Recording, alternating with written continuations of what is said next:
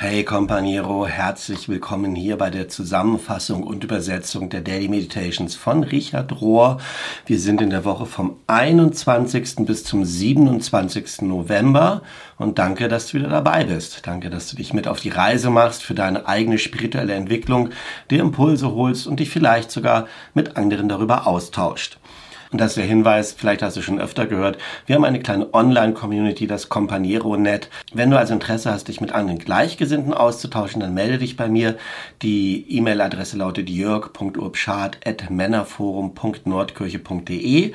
Dann gebe ich dir den Zugang ins Companiero-Net. Du kannst dich da umschauen, das ist umsonst. Und es gibt eine eigene Gruppe über Aktion und Kontemplation und die Richard Rohr Sachen. Und es gibt da auch ein paar Leute, die auch jede Woche beim Übersetzen helfen. Und zwar mache ich ja immer die Texte von Sonntag bis Freitag. Das ist das, was ich hier zusammenfasse mündlich. Und dann gibt es immer samstags aber eine Betrachtung, die mehr aufs Praktische zielt. Und wir festgestellt haben, es ist besser, das schriftlich vor sich zu haben. Und deshalb gibt es Leute im Companiero-Net, die das übersetzen und dort einstellen. Wenn du also daran Interesse hast, auch an diesen praktischen Übungen, auch das wäre ein Grund, ins Companiero-Net zu kommen. Also herzliche Einladung dazu. Die Meditations in dieser Woche sind überschrieben mit Carl Jung. Carl Gustav Jung ist gemeint. Und der erste Abschnitt heißt Innere Autorität. Und Richard sagt so, ich habe das erste Mal von Carl Gustav Jung was gelesen, als ich im College war. Und seitdem habe ich immer und immer wieder ihn gelesen und studiert und wusste immer, dass die Konzepte, die Ansätze, die er bietet, dass die wahr sind zu der Zeit, als ich im College angefangen habe, da hatte ich noch nicht die intellektuelle Erziehung und die intellektuellen Fähigkeiten, um das zu überprüfen, aber ich wusste intuitiv, dass Carl Gustav Jung im Großen und Ganzen richtig lag mit dem, was er beschreibt. Jung hat praktische Theologie zusammengebracht mit einer sehr guten Psychologie. Und er war ganz sicher kein Feind der Religion, so wie manche das behaupten, sondern als er am Ende seines Lebens gefragt wurde, ob er an Gott glaubt, da hat er Folgendes geantwortet. Jung sagte, ich kann nicht sagen, ich glaube, sondern ich weiß. Ich habe Erfahrungen gemacht, die an etwas angerührt haben, das größer und stärker ist als ich selber, als meine eigenen Sachen nur. Und das ist etwas, was manche Leute Gott nennen. Zitat Ende. Und Richard sagt weiter, ich bin überzeugt, dass er, also Carl Gustav Jung, einer der besten Freunde des kontemplativen inneren Lebens ist. Denn er hat unter anderem gesagt, dass das ganze Problem, das die Christenheit, das Christentum heutzutage hat, darin besteht, dass es nicht mehr verbunden ist mit der tiefen Seelentransformation. Eins der Dinge, die Jung gelehrt hat, war, dass die menschliche Psyche der Meditationspunkt für Gott ist. Wenn Gott zu uns sprechen will, dann spricht Gott gewöhnlich in Worten, die zuerst sich so anfühlen, als ob es unsere eigenen Gedanken wären. Wie sonst könnte Gott zu uns kommen? Wir müssen aber gelehrt werden, das zu respektieren und das zuzulassen überhaupt erstmal, dem ganzen Vorgang Autorität zu geben und dann zu erkennen oder anzuerkennen, dass es manchmal so ist, dass unsere Gedanken Gottes Gedanken sind, die er oder sie in uns hineingepflanzt hat. Und Kontemplation, der ganze Weg, egal welche Art von Kontemplation du machst, hilft dir, die Achtsamkeit dafür zu trainieren. Das dualistische oder das nicht kontemplative Bewusstsein kann sich nicht vorstellen, wie die beiden Dinge gleichzeitig wahr sein können. Also, dass etwas mein Gedanke ist und Gottes Gedanke. Aber das kontemplative Bewusstsein sieht die Dinge im Ganzen und teilt es nicht in ein Entweder oder auf. Und wir alle müssen eine innere Autorität finden, der wir vertrauen können und der wir vertrauen, dass sie größer ist als nur unser eigenes Ding. Wenn wir diesen Weg gehen, dann wissen wir, dass es nicht nur unsere eigenen Gedanken sind, die wir denken. Wir sind dann fähig oder werden vielleicht auch immer mehr und mehr fähig, sag ich mal, Gott direkt zu vertrauen. Und das führt dann zu einem Ausbalancieren, dass meistens dieses Verlassen, sich verlassen auf äußere Autoritäten. In, bei den Protestanten ist das dann die Bibel und bei den Katholiken ist das die Tradition. Also nur auf das Äußere zu gucken, dass das ausbalanciert wird mit dieser inneren Autorität. Denn viel von dem, was wir als Religion praktizieren, lehren, weitergeben, auch gehört haben, ist kommt von außen zum Selbst, von, wird von externalisiert und kommt dann von außen nach innen. Es ist eine Top-Down-Religion, von oben nach unten. Und es operiert irgendwie immer außerhalb von uns.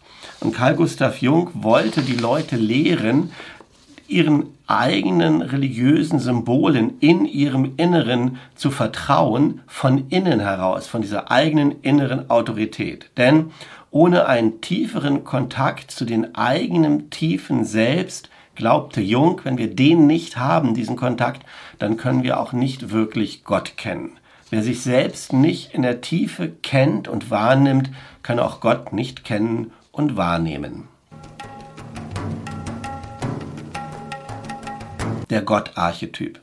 Tiefenpsychologie lehrt uns, dass unsere Leben, die wir führen, geleitet werden, mit Leitplanken flankiert sind, übersetze ich das mal, durch das Unbewusste, durch Bilder, die uns beherrschen, die Jung Archetypen nennt. Und die Jungschen Archetypen beinhalten sowas wie der Vater, die Mutter, das ewige Kind, der Held, die Jungfrau, der weise alte Mann, der Trickster, ich weiß gar nicht, wie ich das übersetzen sollte, der, der Trickster, der Teufel und the God Image, das, der Gott-Archetyp, das Gottesbild. Diese Bilder, diese archetypischen Bilder sind fundamentale Muster, die sich in Träumen zeigen und die sich in bestimmten Verhaltensweisen zeigen, in jeder Kultur auf der Erde, also nicht nur in christlichen. Und sie faszinieren die Seele und sie erscheinen in Symbolen und in Geschichten, in Märchen auch und sie gehen so, so, so weit zurück, dass wir gar nicht wissen, wo ihr Anfang liegt. Far back in time as we can go. Sie gehen so weit in der Geschichte zurück, wie wir überhaupt gehen können. Und für Jung ist es so, dass dieser Gott-Archetyp derjenige ist, der die Seele ganz macht, die Funktion hat, die Seele für die Seele für ganzheitlich zu sorgen und der uns hinzieht oder hinbringt dazu, dass wir uns selbst vollkommen hingeben an etwas oder jemand, der größer ist als wir selber. Dieser Archetyp initiiert unser Verlangen oder weckt unser Verlangen nach dem Absoluten. Und Jung betont immer wieder, dass die Rolle, die dieser Gott-Archetyp in der Religion spielt, darin liegt, die Gegensätze zu integrieren, die Gegensätze zu verbinden, das Bewusste und das Unbewusste miteinander zu verbinden, das Einzelne und das Gesamte miteinander zu verbinden, das Gute, dadurch, dass man es umarmt, zu verbinden mit dem Bösen, dadurch, dass man es vergibt das Maskuline und das Feminine zu verbinden und das Small Self und das Big Self, also das kleine Selbst und das große Selbst miteinander zu verbinden. Und ich, Richard, nenne diesen tiefen Zugang, diesen tiefen Zugangspunkt in der Psyche das wahre Selbst oder das Christus selbst. Und aus Jungs Sicht ist es so, dass das Unbewusste auf dem Numinosen sitzt, auf dem Thron des Numinosen sitzt, wo der Gott-Archetyp lebt.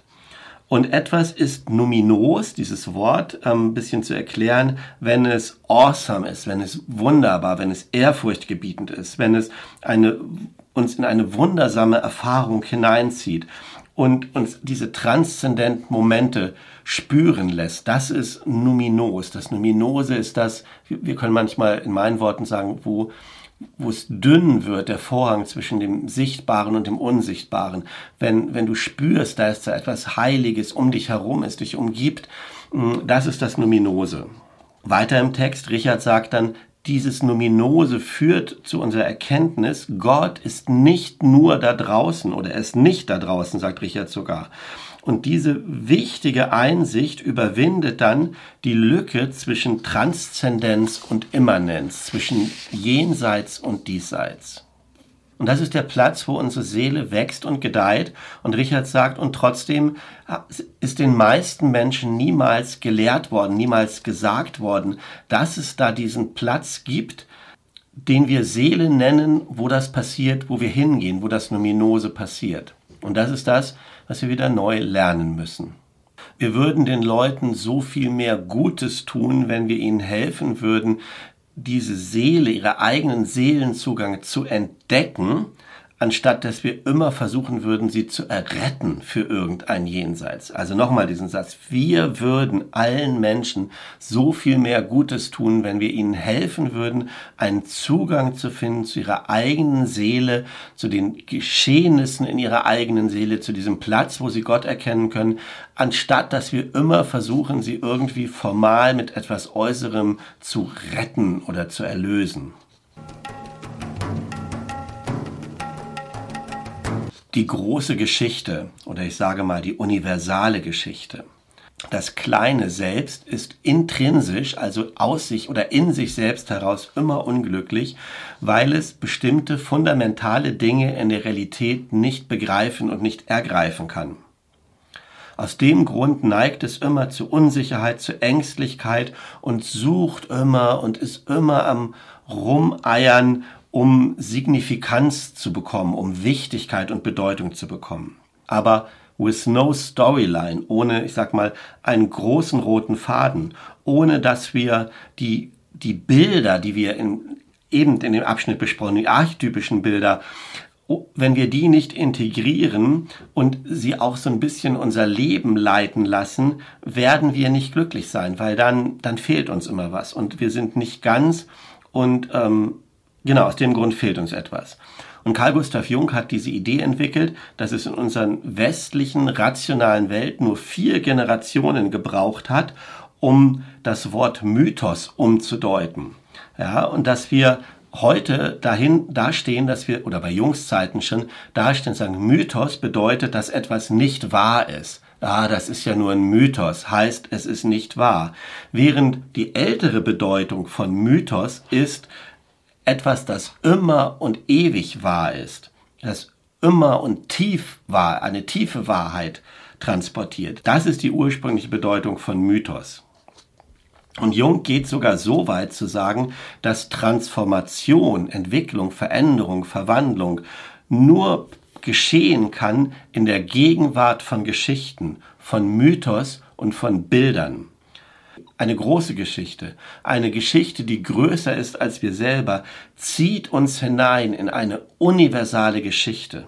Für Christen zum Beispiel ist die Geschichte von Jesus die, die archetypische Landkarte für jeder Mann und jeder Frau.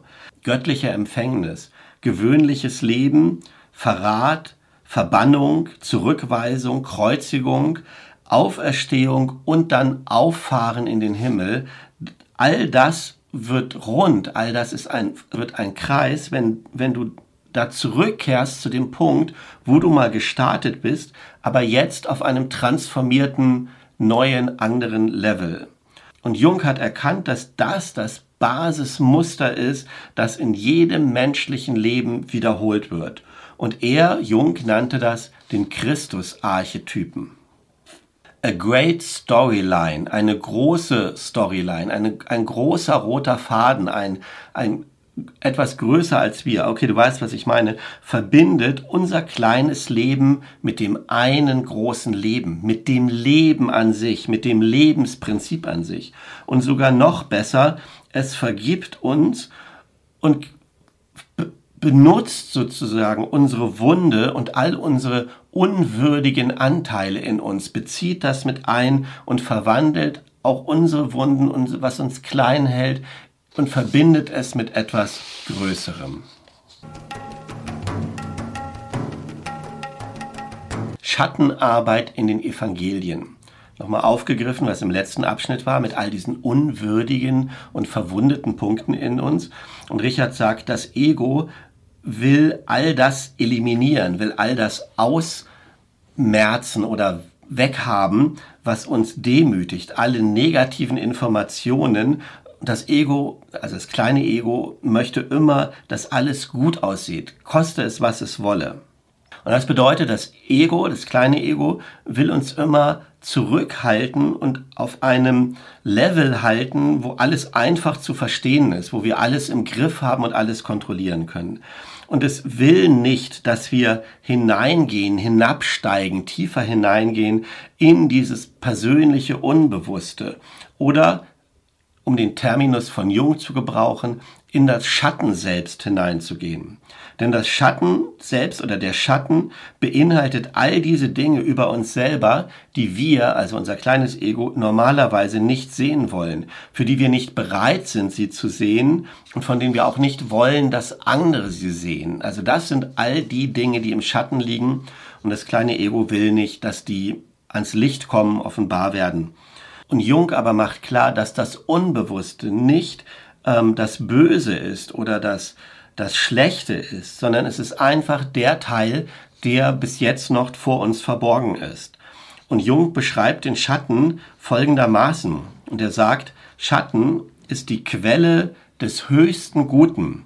Nicht nur Dunkelheit, sondern auch Licht. Nicht nur das Bestialische, das Halbmenschliche und Dämonische, sondern auch das Superhuman, also Superhuman, das Übermenschliche, das Spirituelle, auch das liegt im Schatten verborgen. In Jungs Worten, das Göttliche liegt auch im Schatten verborgen. Und Richard führt nur eine Verbindung zu Markus 1, Vers 12, die Geschichte, wo Jesus in der Wüste ist. Und im Markus-Evangelium steht da, er war bei den wilden Tieren und die Engel dienten ihm. Und Richard sagt, die wilden Tiere und die Engel residieren in derselben Wildnis. Und es braucht den Geist Gottes, der uns da hineinführt und hineinzieht. Und wenn wir dann in diese Wildnis unseres Unbewussten, unseres Schattens hineingezogen werden, dann begegnen uns Dinge, die wir brauchen in dieser Reise. Wir brauchen Konflikte, wir brauchen moralisches Stürzen, Scheitern oder Fehlen. Wir brauchen, dass unsere eigene Großartigkeit, die wir uns einbilden, dass die kaputt gemacht wird. Wir brauchen vielleicht sogar unsere Feinde. All das sind notwendige Spiegel für unsere Seele, in denen wir etwas sehen können. Und dann ähm, selbst wenn wir nur einen ganz kleinen Blick erhaschen in diesem Schatten auf uns selbst, auf das Weitere, was uns ausmacht, dann wird da so viel Gnade drin liegen, so viel gnadenvolle Einsicht, dass es sich in diesen Momenten, wo wir das erleben, wie innere Freiheit anfühlen wird. Unserer inneren Erfahrung vertrauen. Und Richard sagt, abgesehen von den Erfahrungen von vielen Heiligen und Mystikern, ist es so, dass die Religion überwiegend die jegliche innere, natürliche Resonanz zwischen Gott und dem Menschen unterbewertet oder äh, diesen Bereich relativ un unterbelichtet behandelt. Ja? Diese innere, natürliche Resonanz zwischen Menschen und Gott es wird Christen relativ wenig nahegebracht, welche Plausibilität, welche Zusammenhänge, welche Kraft in einer inneren spirituellen Erfahrung steckt, in diesem Inneren. Den Katholiken wird stattdessen erzählt, dass sie an den Papst glauben sollen, an die Bischöfe, an die Priester. Den Protestanten wird erzählt, dass sie an die Bibel glauben sollen. Aber beide, Katholiken und Protestanten, machen denselben Anfangsfehler, der sich dann durchzieht. Tut mir leid, das so sagen zu müssen, sagt Richard. Es geht immer bei beiden darum, auf etwas zu vertrauen, was außerhalb von uns selbst liegt, einer externen Quelle zu ver vertrauen. Wir haben den Leuten Antworten gegeben und machen das immer und immer wieder, die extrinsisch sind, also die, die nicht ähm, innerhalb der Seele liegen und wir verpassen es, ihnen irgendetwas hin, zu zeigen oder deutlich zu machen, was in ihrem eigenen Inneren liegt und von innen nach außen kommt. Und Heiligkeit ist inzwischen überwiegend, ähm, da geht es um Intellektualität und um Willen. Wenn du das nur verstehst und willst, dann kommst du zur Heiligkeit, anstatt einem tieferen inneren Vertrauen zu haben mit diesem inneren Dialog an Liebe. Und weil das so ist, gucken wir viel mehr, wie, wie, unsere Performance im Außen ist, wie wir wirken, wie unser Verhalten in der Welt ist, unser äußerliches Verhalten, anstatt das Göttliche in uns, in unserer eigenen Seele, in unserem Herzen, in unserem Inneren zu suchen und in, innewohnend in allen Dingen. Und Richard führt am Schluss nochmal auf seinen Grundgedanken, den er an so vielen Stellen schon gesagt hat, dass wir mit einem grundsätzlichen Ja beginnen müssen in der Schöpfung, dieses grundsätzliche Ja, es ist gut. Ja, du bist gut. Ähm, ja, jeder Mensch ist gut, dass wir damit beginnen müssen und nicht mit, wir sind grundsätzlich erstmal schuldig und müssen versuchen, das zu reparieren. Wenn wir damit schließt Richard dann und sagt, wenn wir mit diesem Positiven beginnen, wenn wir den unsere Core Identity, unsere Kernidentität klar kriegen, absolut klar kriegen, wer wir sind in dieser, in dieser Innerkeit von uns, in diesem Innerlichen, in diesem, wenn wir das in unserer Seele klar kriegen, dann ist der Rest der Reise, auch wenn es nicht immer einfach ist, aber viel, viel natürlicher wird er dann erfolgen. Er wird viel schöner sein, viel freudvoller und er wird all-inclusive sein. Er wird alles beinhalten. Und wie sonst könnte eine spirituelle Reise aussehen?